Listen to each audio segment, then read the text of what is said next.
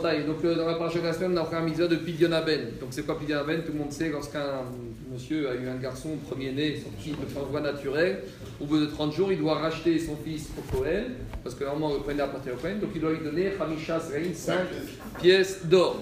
Ça, c'est le cas théorique.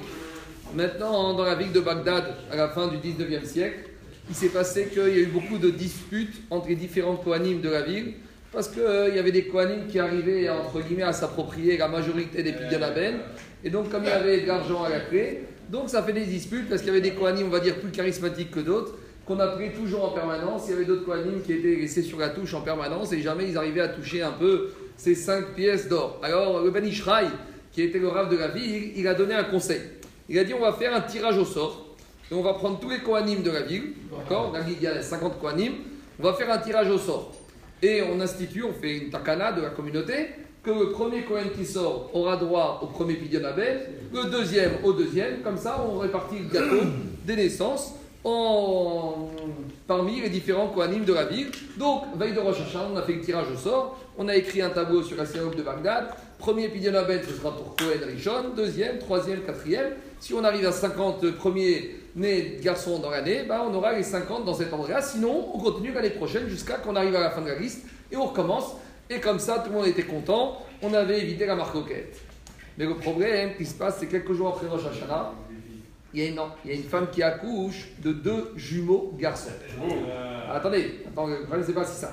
C'est que normalement, euh, jumeaux garçons, d'accord, on va prendre le premier né et c'est lui le, le Bechor. Mais maintenant, il y a eu confusion sur les enfants. On ne sait plus lequel est le premier né, d'accord Au moment de la naissance, imaginez, on ne sait pas si c'est le premier, si c'est le deuxième. Imaginez l'Irak, Bagdad, il y a 150 ans dans les hôpitaux, c'était pas électronique, il n'y avait pas de traçabilité. Donc on ne sait pas qui est l'enfant premier né. Donc durant quelques jours, on ne sait pas. Maintenant, comment, qu'est-ce qu'elle dit la dans ce cas-là? Quand il y a une femme qui accouche de deux jumeaux garçons, on ne sait pas c'est qui. Malgré tout, au bout de 30 jours, le père il doit donner 5 sraïm au Cohen. Soit c'est celui-là le premier-né et voici les 5 sraïm, soit c'est le deuxième. Et comme ça, de toutes les façons, il s'est acquitté de la mitzvah puis bien la peine pour un des deux pour lequel euh, c'était le premier-né. Mais ça, ça fonctionne que quand au 30e jour, les deux garçons ils sont encore vivants. Maintenant, qu'est-ce qui s'est passé par Minan Au bout d'une semaine, il y a un des deux garçons qui est mort. Maintenant, il en reste qu'un. Donc, il y a le din, c'est que quand un premier-né Barminan meurt dans les 30 jours, il n'y a pas de mitzvah de Pidyon Abel. Donc maintenant, au bout de 30 jours, le premier Cohen sur la liste, il vient voir le père de l'enfant, hein. il lui dit bah, il faut faire Pidyon faut faire un mitzvah, c'est très important la mitzvah, et puis accessoirement, il faut que tu me donnes l'argent. Il lui dit mais qui me dit que l'enfant survivant, c'est le premier-né? Peut-être l'enfant, le bébé qui est survivant, c'était le deuxième.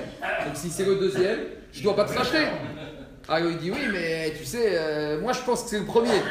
Il dit il y a un principe dans l'Agmara qui dit Amotsi mechavero ala. Si tu veux faire sortir de l'argent de la poche de quelqu'un, amène la preuve. Le père de l'enfant lui dit Moi je veux bien tout ce que tu veux, amène-moi la preuve, je ne sais pas comment tu vas la trouver, que le survivant c'est le premier-né et je te paye. Mais en attendant, j'ai rien à te payer. Très bien. Donc le premier Cohen qui a mis, on a fait miroiter les 5 pièces d'argent, elles sont envolées. Il n'a rien eu.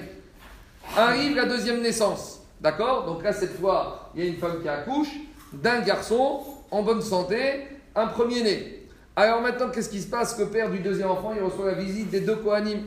Le deuxième Kohen, il vient, il frappe à la porte, il dit Et c'est moi sur la liste Et le premier, il dit, le premier dit Mais attends, t'es sur la liste si moi j'ai reçu quelque chose, mais moi j'ai rien reçu du premier Pidyon. Donc c'est pas toi le premier sur la liste. Moi j'étais le premier, et maintenant euh, c'est moi, toujours moi le premier, puisque j'ai encore rien touché. Et le deuxième, qu'est-ce qu'il lui dit?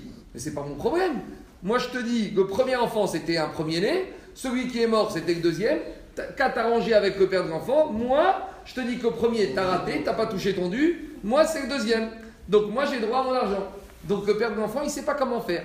Maintenant, est-ce qu'il donne au premier Cohen ou est-ce qu'il donne au deuxième Cohen? Maintenant, le père du deuxième enfant, là, il regarde sur la liste et il voit que le troisième Cohen, c'est son copain. C'est son petit cousin. Alors, vous savez ce qu'il dit? Il dit au premier, au deuxième, oubliez-moi, amenez-moi la preuve que je vous dois. Vous ne pouvez pas amener la preuve, parce que le premier, il doit amener la preuve que celui qui est mort, c'était pas le premier-né. Le deuxième, il doit amener la preuve que celui qui est mort, c'était pas le premier-né. Alors il dit au premier, deuxième, rentrez chez vous, et moi, mon Pidyon Aben, je le fais avec qui? Avec le troisième Cohen sur la liste, qui est mon copain. Voilà ce qui s'est passé. Donc vous imaginez que on a fait tout ça pour éviter les marcoquettes. Bien entendu, la paracha de Pidyon Aben, c'est dans la même paracha que la marcoquette de Korach pour nous dire qu'il ne doit pas avoir de marcoquette. Donc on a fait tout ça pour éviter la marcoquette et maintenant on a trois Kohanim qui vont se taper l'un avec l'autre et on ne sait pas comment faire. Donc les Rabbanim ils ont renvoyé chez le Ben Ishraï et on dit c'est toi qui as proposé le système tirage au sort. Dis-nous maintenant comment sortir de ce guet-apens. Réfléchissez, mes Hachem, parce que je dis la réponse.